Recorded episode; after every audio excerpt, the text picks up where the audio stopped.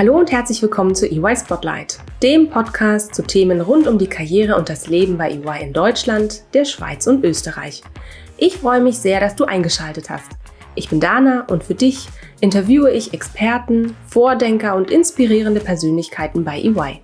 Ganz nach dem Motto echt und ungeschminkt.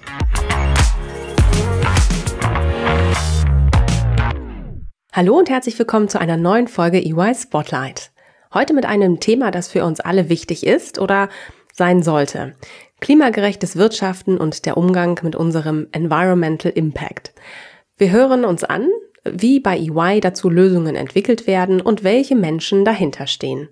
Dass Klimaschutz eigentlich Menschenschutz heißen müsste, denn dem Klima sind die Veränderungen egal, während sie für uns Menschen sehr tiefgreifend ausfallen können, ist mittlerweile vielen bewusst. Die Frage, wie dieser Schutz für uns Menschen am besten gelingt, ist allerdings nicht so leicht zu beantworten. Eins ist klar, nur gute Absichten und Versprechen helfen nicht weiter. Entscheidend ist, was tatsächlich in die Atmosphäre gelangt. Die Umsetzung der Dekarbonisierung, also die CO2-Reduzierung und mehr Nachhaltigkeit haben sich meine zwei heutigen Gäste auf die Fahne geschrieben. Sie leiten bei EY den Nachhaltigkeitsbereich. Anna Müller-Depos und Ricarda Kranz. Herzlich willkommen, ihr zwei. Schön, dass ihr hier seid. Hallo Dana. Hi, hallo. Ich freue mich auch. Sehr schön. Hi, ihr zwei. Bereits in einer früheren Folge haben wir, Ricarda, uns zusammen mit unserem Kollegen Konrad Meyer über das gesellschaftliche Engagement von EY unterhalten. Jetzt möchten wir eine der anderen drei strategischen Säulen des Nachhaltigkeitsmanagements bei EY näher beleuchten, nämlich den Bereich Environmental Impact. Ich freue mich, dass wir heute mit euch als Expertinnen, Anna und Ricarda, dieses so wichtige Thema vertiefen können und dass ihr heute hier dabei seid. Ricarda, auch wenn dich unsere Hörerinnen und Hörer vielleicht schon kennen, stell dich doch bitte einmal noch den neu zugeschalteten kurz vor. Wer bist du? Was machst du? Wie geht's dir heute?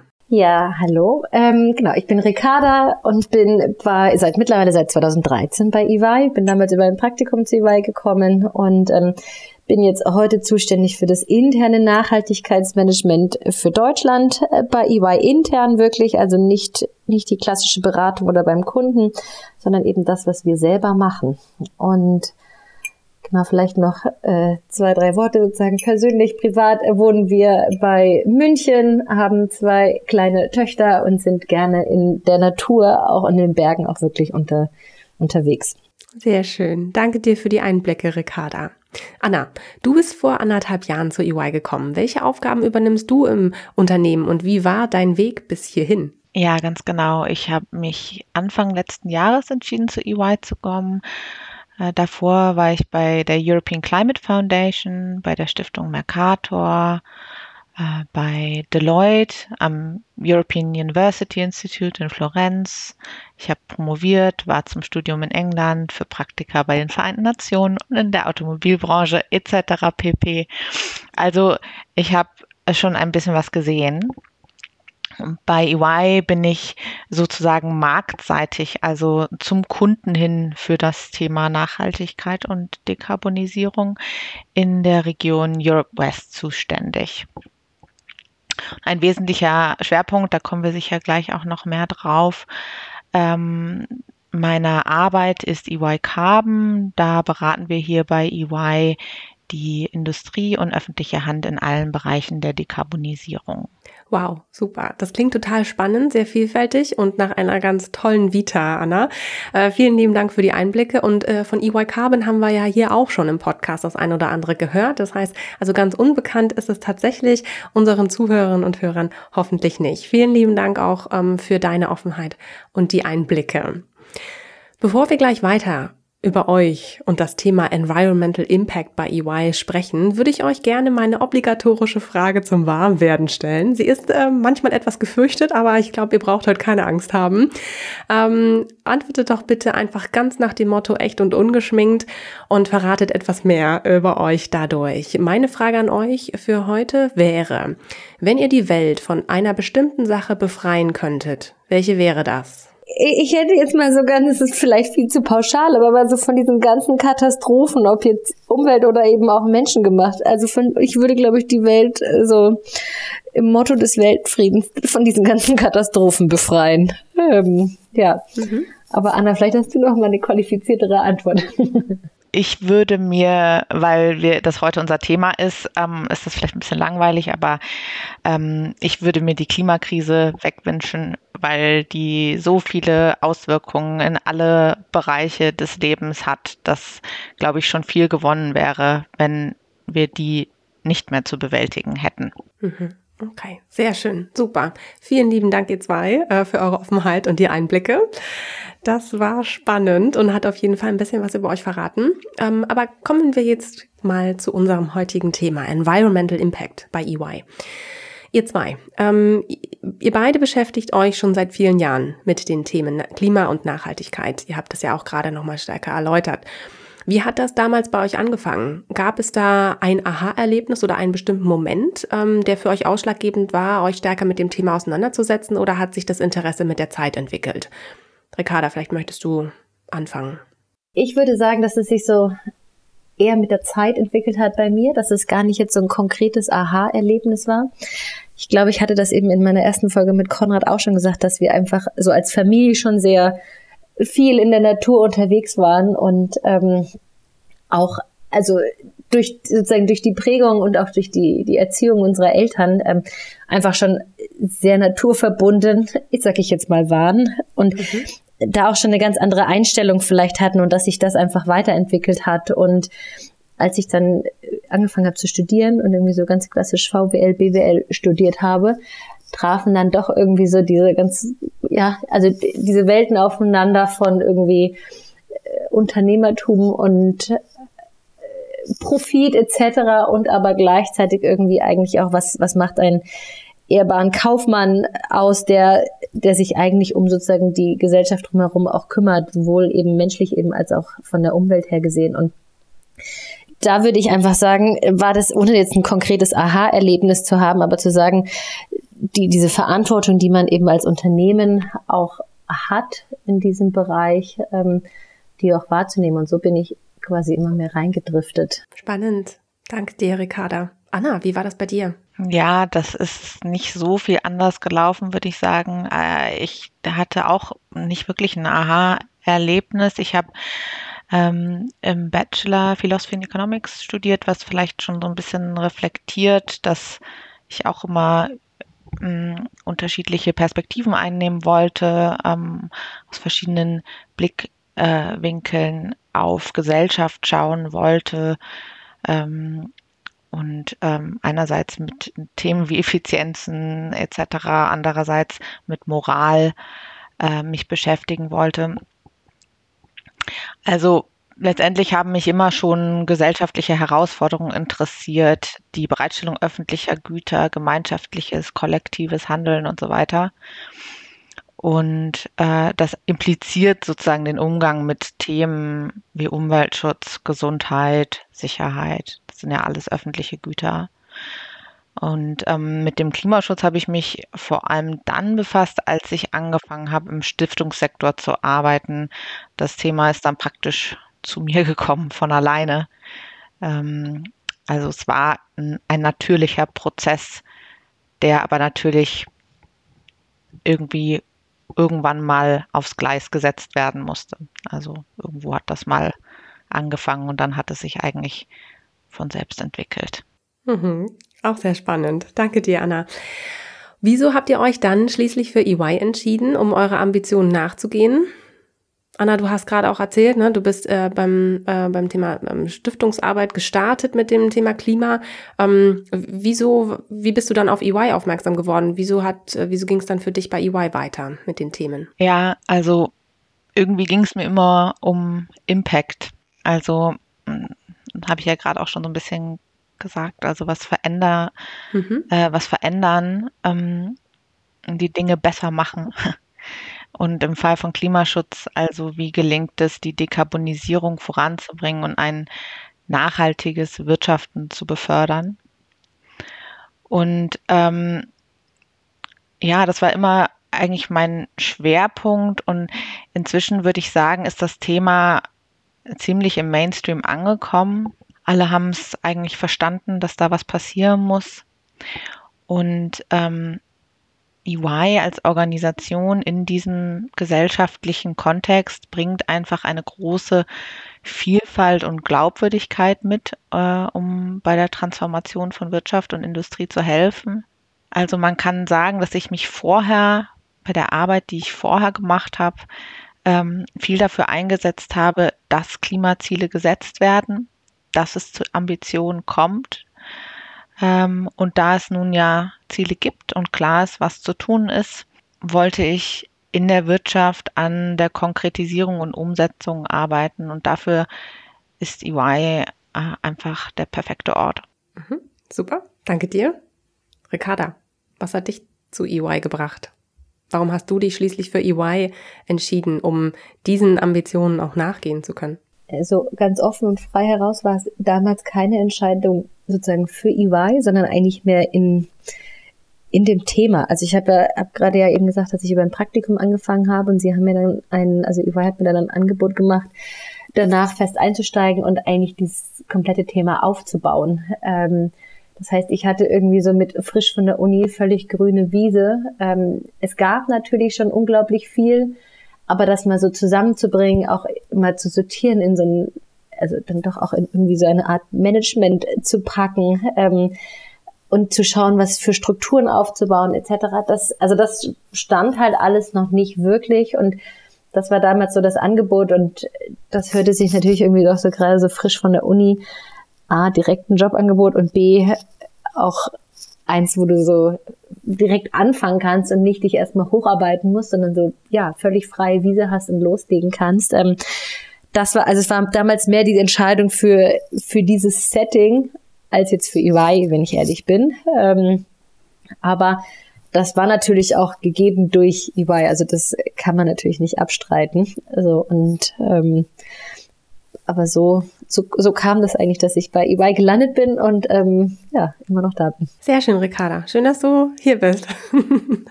und Anna ebenso. Danke euch für diese ersten Einblicke. Also bei EY tut sich da ja dann doch einiges, ähm, wie ich auch deinen Äußerungen äh, entnehmen kann. Nicht zuletzt äh, vor allem auch durch euer Engagement. Ähm, Ricarda, erklär uns doch mal bitte ganz kurz nochmal, ähm, was bedeutet Environmental Impact? Wofür steht das bei EY? Kannst du, kannst du das für, für uns, also für mich und die Zuhörerinnen und Hörer einmal einordnen?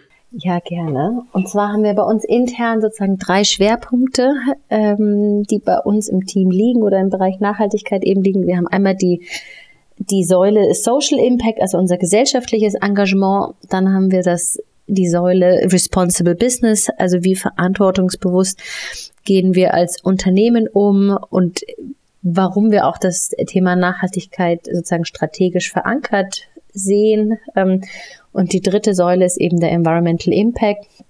Und das umfasst unsere eigene Umweltagenda, was wir selber machen, um unsere Umwelteinflüsse sozusagen auch kontinuierlich zu reduzieren, daran zu arbeiten, ähm, also wirklich auf uns selber gemünzt. Und ähm, genau das würde ich sagen, umfasst eigentlich dieses Environmental Impact schon ganz gut. So von strategisch bis operativ alles dabei.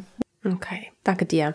Anna, du arbeitest bei dem Thema ja eng mit Ricarda zusammen. Wie läuft das ab und an welchen Projekten arbeitet ihr aktuell? Also, wir wollen immer besser werden. Niemand mhm. ist sofort perfekt. Aber es braucht natürlich ein konkretes Ziel und einen Plan, wenn man seine Sache gut machen will. Und da sind Ricarda und ich gemeinsam dran. Ricarda kümmert sich um die interne Entwicklung und ich bin marktseitig unterwegs. Und durch diese Zusammenarbeit bilden wir quasi eine Art kontinuierliche Brücke zwischen intern und extern. Man kann nicht sagen, dass das jetzt ein abgeschnittenes Projekt ist oder so, sondern das ist einfach ein ähm, kontinuierliches Hand in Hand. Und äh, das ist super wichtig, um, um Konsistenz und, und echte Dynamik sicherzustellen. Ne? Das ist ja ganz klar. Mein Lieblingsspruch ist da immer so ein bisschen äh, Wasser predigen und Wein trinken. Ne? Also gerade wenn wir es dann eben an den an, ne, nach draußen sozusagen verkaufen, aber beziehungsweise eben auch diesen, diesen Transformator da, darstellen wollen, dass wir dann eben auch selber vor unserer eigenen Haustür gekehrt haben und ja, eben das auch unterstützen, was, was wir beraten etc. Auf jeden Fall sehr sinnvoll, ja. Wie macht ihr denn, Ricarda, wie macht ihr denn die Entwicklungen bei der Nachhaltigkeit wirklich messbar? Gibt es bestimmte Kennzahlen, an denen ihr euch orientiert oder die ihr euch gesetzt habt? Wir haben ein komplettes Set an Indikatoren oder auch Kennzahlen, aber um jetzt gerade wirklich so auf das Thema Umwelt einzugehen, ich glaube, was auch so ein bisschen ja bekannt ist, auch außerhalb sozusagen von EY sind eigentlich unsere beiden großen Umwelt- oder Emissionsziele. Und da würde ich sagen, also das erste ist schon ein bisschen erfüllt. Da hat unser globaler CEO 2020 ähm, in Davos eben gesagt, dass wir carbon-neutral werden noch im, im Jahr 2020. Und das heißt sozusagen erstmal alle Emissionen, die wir, die wir ausstoßen als globales Unternehmen, dass wir die eben auch ausgleichen das war natürlich auf, also auf die Schnelle, der, ja, auf, ne, auf seine Reaktion hin oder dass er es einfach auch rauskommuniziert hat. Ähm, haben wir gerade in diesem ersten Zyklus ganz viel über Kompensationen gemacht. Ähm, also wir hatten, ich sag mal, größere Ambitionen, als wir auch so schnell umsetzen konnten.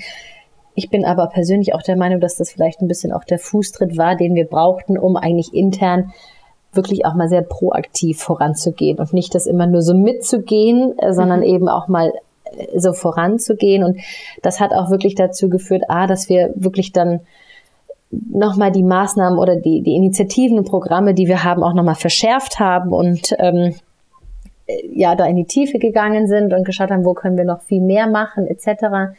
Und sein Update, also von unserem globalen CEO, war dann auch nochmal das, dieses zweite Ziel, dass wir bis 2025 ähm, also Net Zero werden, das heißt alle Nettoemissionen auch eingespart haben und das Ganze sozusagen auch wissenschaftlich basiert, um zu dem Ziel 1,5 Grad Global Warming oder Erderwärmung eben beizutragen.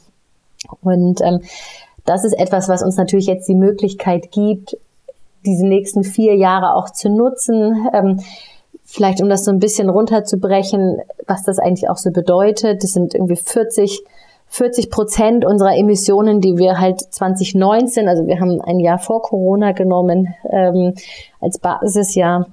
Und dass wir sagen, eben von diesen Emissionen in 2019 sparen wir 40 Prozent auch ein. Und somit haben wir natürlich eine sehr, sehr klare Zielvorgabe, wo wir 2025 stehen müssen, wollen, sollen. Wir haben uns dazu offen, öffentlich bekannt ähm, und haben damit natürlich auch, also arbeiten jetzt einfach wirklich intern an dem Plan, wie das umgesetzt wird, schauen uns die Maßnahmen auch an, wie greifen sie und wie kommt das, ne, so wie, wie zeigen sich die Veränderungen auch. Mhm. Wow, das klingt schon mal nach äh, großen Schritten äh, in die richtige Richtung und auch nach vielen kleinen, die man wahrscheinlich dann auch intern natürlich gehen muss. Ähm, vieles fängt ja im Kleinen an und hat hoffentlich dann auch ähm, ja einen größeren Impact. Anna, ähm, EY möchte diese Schritte aber nicht alleine gehen, äh, sondern die Vernetzung in den verschiedenen Branchen natürlich nutzen, um eine bestimmte Hebelwirkung auch über die Kundenunternehmen ähm, zu erzielen. Klappt das denn? Was ist da deine Sicht drauf? Also ähm, EY sitzt ja praktisch horizontal zu allen Wirtschaftssektoren und ähm, äh, kann entsprechend Expertise und Erfahrungen einbringen und gleichzeitig äh, neue Erkenntnisse integrieren.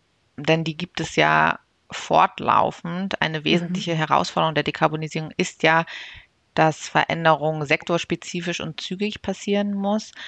Das bedeutet gleichzeitig aber eben auch, dass viele Lösungen ähm, neu gedacht werden müssen. Und ähm, das braucht jede Menge Kreativität und Innovationsgeist. Mhm. Und EY kann ähm, also mit seiner eigenen Arbeit da letztendlich viel Veränderung in der Industrie unterstützen. Ähm, also quasi da, wo, wo eben viele Emissionen ausgestoßen werden. Ne? Mhm. Ähm, und andererseits eben durch die Arbeit mit der öffentlichen Hand äh, bringen wir ebenfalls wesentliches Know-how zum Thema Policy und Regulatorik mit. Ähm, denn also bei der Dekarbonisierung ist es ja so, dass neue Gesetze und Maßnahmen äh, der öffentlichen Hand ja den Umbau zu einer klimaneutralen Gesellschaft steuern. Und deswegen ist es absolut zentral zu verstehen für ein Unternehmen, für eine Industrie, was genau wann kommt, um dann entsprechend planen und umsetzen zu können. Also es ist ein sehr vielschichtiger Prozess, ähm, der umsichtiges Handeln erfordert. Da kann EY auf jeden Fall sich sehr gut einbringen. Klingt nach einer sehr, sehr großen Hebelwirkung. Ähm, spannend. Hast du vielleicht das ein oder andere Beispiel, wie das konkret aussehen könnte oder kann für uns? Also wir arbeiten ja mit allen Industrien. Dazu gehören zum Beispiel die Stahlbranche, die Pharmaindustrie oder die Automobilindustrie. Und große Themen, die man nennen könnte, sind zum Beispiel Wasserstoff, E-Mobilität oder Kreislaufwirtschaft. Die Herausforderungen, die variieren letztendlich je nach Sektor.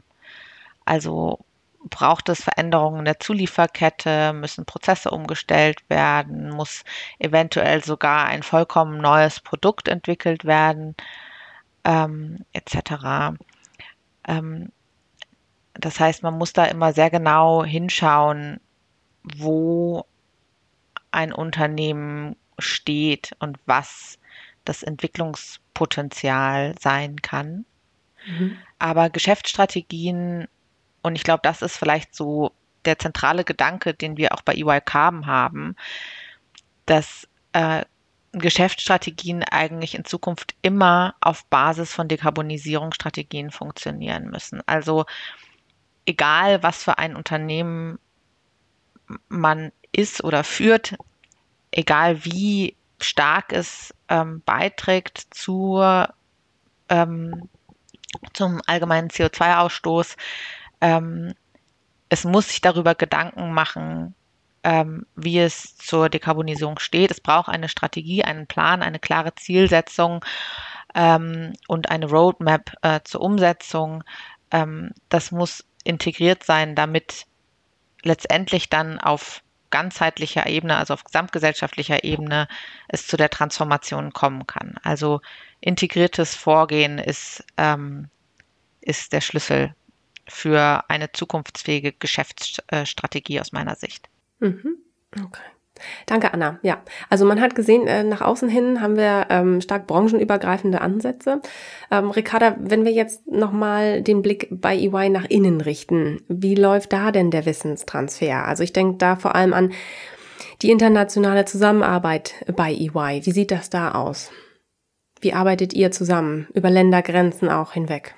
Das ist eine spannende Frage und ich muss auch sagen, die beschäftigt uns auch selbst regelmäßig. Mhm. Ähm, also es ist unglaublich viel Wissen da und was immer man quasi in dieses Riesennetzwerk an Fragen streut, man bekommt eigentlich auch immer eine qualifizierte und gute Antwort, was es, finde ich, auch total äh, spannend macht, so intern bei EY auch zu arbeiten. Ähm, es ist trotzdem so, dass da auch, muss man sagen, trotzdem noch viel Potenzial ist, diese Zusammenarbeit eigentlich zu verstärken. Ähm, und also obwohl so viel Wissen vorhanden ist, müsste das jetzt eigentlich noch wirklich mal so zusammengebracht werden und so gebündelt werden, dass es irgendwie auch äh, nicht so willkürliche Anfragen teilweise sind, sondern dass, dass dieses ganze Wissen auch mal wirklich genutzt werden kann und nicht nur so hauruckmäßig. Ähm, das, also das ist, wo ich immer merke, so wir, da sind einfach so unglaublich viele Menschen, die so viel Wissen haben und ich glaube, dass wir selber ganz viel verspielen, weil wir das gar nicht so ausnutzen, wie wir es eigentlich ausnutzen sollten. Auf der anderen Seite, wenn wir über 300.000 Mitarbeiter weltweit sprechen, ähm, ist es, glaube ich, auch sehr, sehr schwer, dieses Wissen so zu bündeln. Ähm, und jetzt gerade mal so auf diesen Umweltbereich bezogen. Wir haben natürlich sozusagen diese globalen Ziele und ähm, orientieren uns auch daran und es kommen auch mittlerweile kommen so erste Vorgaben. Ähm, es ist trotzdem super viel Eigeninitiative gefragt, auch gerade man muss natürlich bedenken, es sind die Landesgesellschaften sind auf einem völlig unterschiedlichen Niveau ähm, und haben auch eine völlig andere Infrastruktur. Also wenn wir so ganz nah gehen, Deutschland und die Schweiz vergleichen, in Deutschland haben wir irgendwie 20 Büros oder Standorte und in der Schweiz haben wir vier. Da ist natürlich ein also Reisen zwischen den Büros schon eine ganz andere Thematik. So und wenn wir dann aber natürlich irgendwie Afrika und Deutschland vergleichen, kommen noch mal ganz andere Dimensionen mit rein und ja, ich, also das ist so ein bisschen A, wie viel Wissen haben wir, wie nutzen wir es und B, sozusagen, können wir das auch irgendwie so eins zu eins nutzen, wie, wie funktioniert diese Zusammenarbeit. Also es muss auch so ein Spiel sein zwischen, das ist die Richtung, die wir vorgeben, aber jedes, jedes Land muss das irgendwie auch selber umsetzen. Also auf, ja, aufgrund der eigenen Bedingungen und Situation etc. Mhm, verstehe, ja.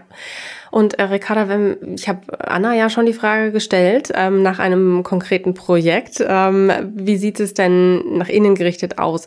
Was sind denn Kannst du vielleicht ein Beispiel für ein konkretes Thema oder Projekt nennen, ähm, an dem du aktuell arbeitest, ähm, was auf dieses Ziel ähm, einzahlt oder auf die Ziele, die ihr euch gesetzt habt im Bereich Dekarbonisierung? Also von unserem Carbon Footprint belaufen sich, wenn man dieses Jahr vor Corona nimmt, eben eigentlich 80 Prozent äh, ja, auf die Geschäftsreisen. Und von diesen 80 Prozent wieder Großteil und Mehrheit ist eigentlich auch Air Travel, also Flug- und, und Luftverkehr. Und da ist es relativ klar zu sagen, okay, wie können wir eigentlich, wie können wir genau diese, diese beiden Punkte irgendwie adressieren? Und da aber diesen Punkt nicht zu nehmen und sagen, der erhobene Zeigefinger und zu sagen, das streichen wir jetzt einfach eins zu eins, sondern eben zu überlegen, wie kriegen wir eben auch unsere 12.500 Mitarbeiter mitbewegt und ähm, wie ändern wir eigentlich den, den Mindset in den Köpfen von unseren Mitarbeitern, dass, dass wir nicht nur quasi einfach die Emissionen einsparen, sondern, einsparen, sondern dass wir eigentlich auch irgendwie ja unsere Mitarbeiter dafür nutzen, dieses ganze diese Einstellung auch wieder nach draußen zu tragen und vielleicht ihr Verhalten nicht nur bei EY zu hinterfragen, sondern auch irgendwie im Privaten. Und also das ist so ein Projekt, wo wir genau die Mischung haben zwischen einerseits irgendwie einer Travel Policy, also eine Reiserichtlinie, wie, wann, was mit irgendwie so relativ klaren Bedingungen und Konditionen und andererseits aber eigentlich wieder das schöne Wort Hebelwirkung. Also wie können wir unsere Wörter, unsere Mitarbeiter auch nutzen? Mhm, ja. Das glaube ich. Äh, vielen Dank für die, für die Erläuterung dazu. Also wir haben gesehen, bei EY ist man sehr engagiert bei der Sache, was das Thema angeht. Ähm, und ich meine, äh, es ist ja seit vor Corona schon. Es ist ja auch äh, gar nicht spurlos an, an uns allen vorbeigegangen. Auch viele jugendliche BerufseinsteigerInnen ähm, liegt das Thema auch am Herzen ne? und stellen natürlich auch die Frage ähm, danach, wie gehen wir bei EY damit um und wie kann ich mich vor allem auch selbst bei EY einbringen, um bei der Dekarbonisierung und dem Wandel zur Nachhaltigkeit mitzuwirken. Wie kann ich mitgestalten? Was würdet ihr zwei sagen? Ähm, welche Möglichkeiten gibt es denn? Mitzugestalten, mitzuwirken bei EY, wenn man auch ganz frisch von der Uni vielleicht ähm, zu uns kommt? Also ich würde sagen, überall, ne? ähm, ob zu technischen Fragestellungen im Personalwesen, im Einkauf, natürlich auch im Strategiebereich. Überall muss Dekarbonisierung mitgedacht werden und äh, daher braucht es dann auch überall die entsprechenden Talente und Experten, die sich einbringen wollen. Für EY Carbon äh, suchen wir auf jeden Fall engagierte Mitarbeiter und Mitstreiter vor allen Dingen auch für die Sache. Danke dir. Vielen lieben Dank euch zwei, Anna und Ricarda. Ähm, vielen lieben Dank für eure Gedanken und Einschätzungen. Ähm, ich glaube, wir haben alle gesehen, gehört. Ähm, nachhaltigeres Wirtschaften ist keine leichte Aufgabe, aber es gibt viele Stellschrauben, an denen man durchaus drehen kann. Und mit dem richtigen Engagement, so wie ihr es ja auch vorlebt, lässt sich natürlich auch viel erreichen. Ich bedanke mich äh, bei euch und wünsche euch weiterhin so viel Tatkraft und Umsetzungswillen, wie ihr ihn jetzt habt. Ähm, vielen Dank für eure Zeit und bis ganz bald, ihr zwei. Vielen Dank für die Einladung. Tschüss. Ja, danke euch beiden. Macht's gut. Ciao. Das war die neueste Folge von EY Spotlight. Vielen Dank, dass du zugehört hast. Du möchtest noch mehr über die EY-Welt erfahren und spannende Geschichten unserer EY-Kolleginnen und Kollegen lesen? Dann schau mal auf unserem Karriereblog vorbei und hole dir wertvolle Insights. Den Link dazu findest du in den Show Notes. Bis zur nächsten Folge. von EY Spotlight.